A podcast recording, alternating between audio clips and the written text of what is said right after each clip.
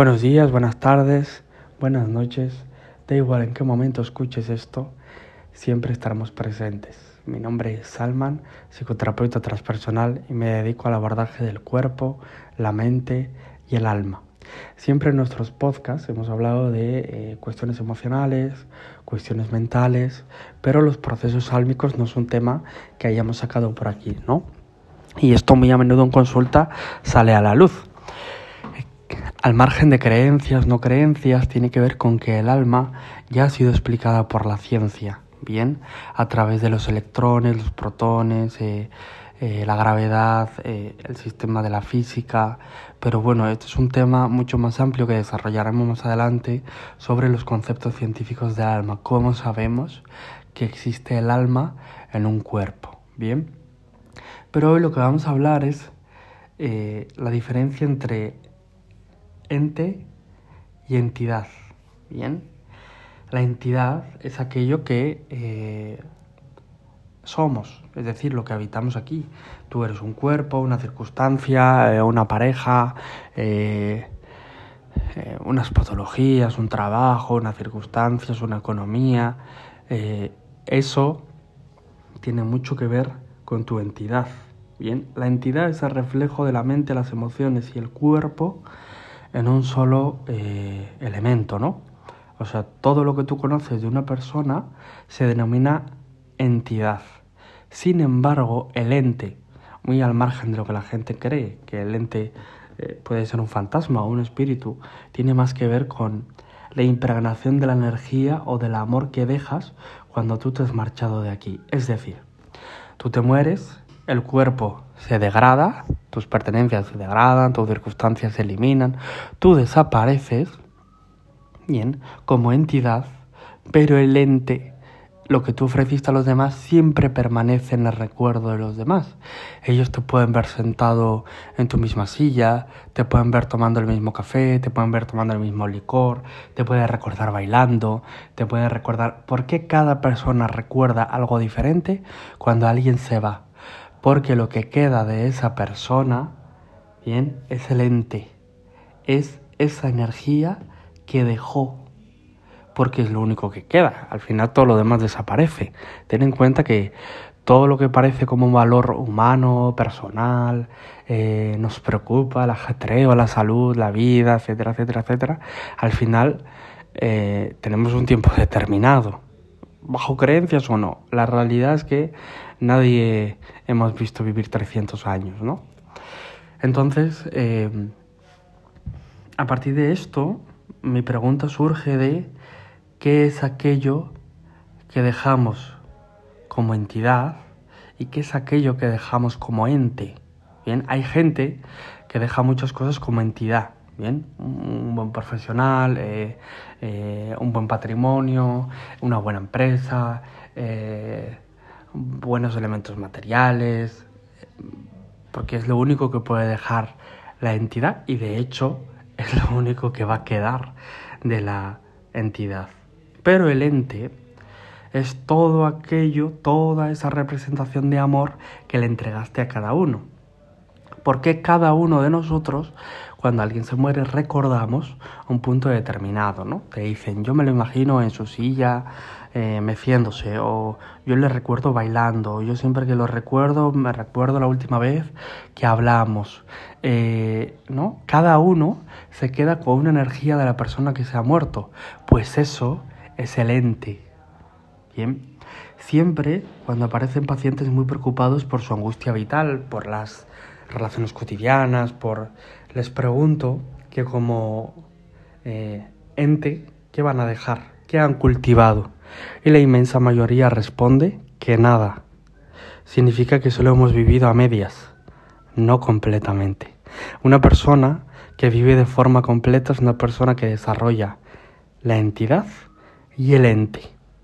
Bien, que tú cuando te vayas de este mundo puedas haber dejado la vida de otras personas llena de entes, llena de recuerdos, llena de imágenes, llena de abrazos, llena de ternura, llena, llena de afecto, llena de palabras, porque es lo único que va a quedar. Y la gente eh, cuida esto muy poco, cultiva esto muy poco, por el simple hecho de que eh, no le damos valor o no le damos importancia o creemos ser finitos.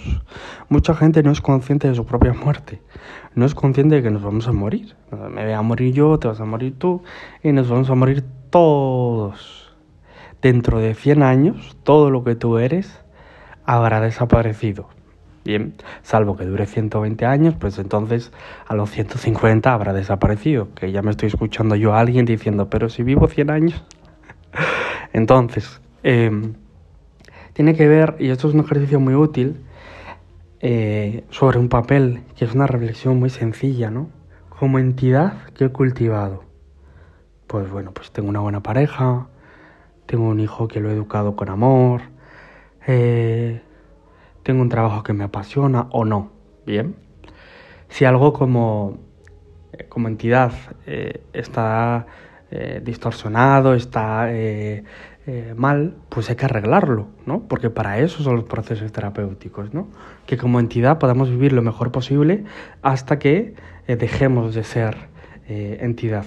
Y por detrás, el ente. ¿Qué he dejado como ente? Si yo me muero mañana, ¿qué quedaría a los demás? ¿Cómo me recordarían los demás? No, porque cada uno recordaría algo. Eso es una lección personal de cada ser humano. La pregunta es, yo para mí, la pregunta y la respuesta. ¿Qué he cultivado como ente? ¿Qué he ofrecido?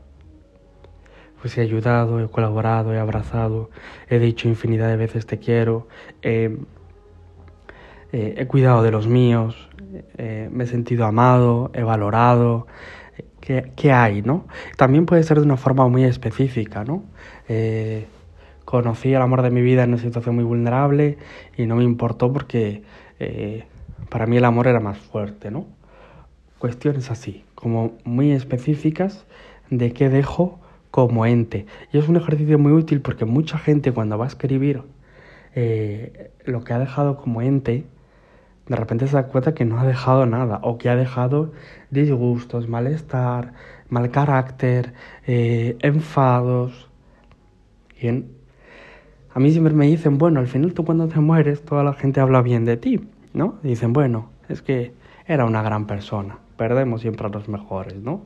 Pero la realidad es que la conciencia es tuya, es nuestra, porque justo antes de morir la gente empieza a cuestionarse que ahora que voy a ser un ente, ¿qué he dejado? Y entonces empiezan a surgir los arrepentimientos, la pena, la angustia, la tristeza. Bien, parte fundamental, por ejemplo, de por qué la gente mayor se rompe la cadera es ese momento de reflexión de vida en el que se ponen a revisar y se dan cuenta que la vida ha pasado demasiado rápido y que no han cultivado nada como como entes, posiblemente como entidad sí, pero como entes no. Y entonces empieza a entrar la pena. Esto genera oclusiones de cadera, genera eh, mal movimiento y al final en una caída o en una, en una torpeza pues se te acaba rompiendo la cadera porque además descubren que ya no pueden volver hacia atrás, que ya no pueden desenredar lo enredado. Bien, siempre hay un nuevo comienzo hasta que nos marchemos de aquí.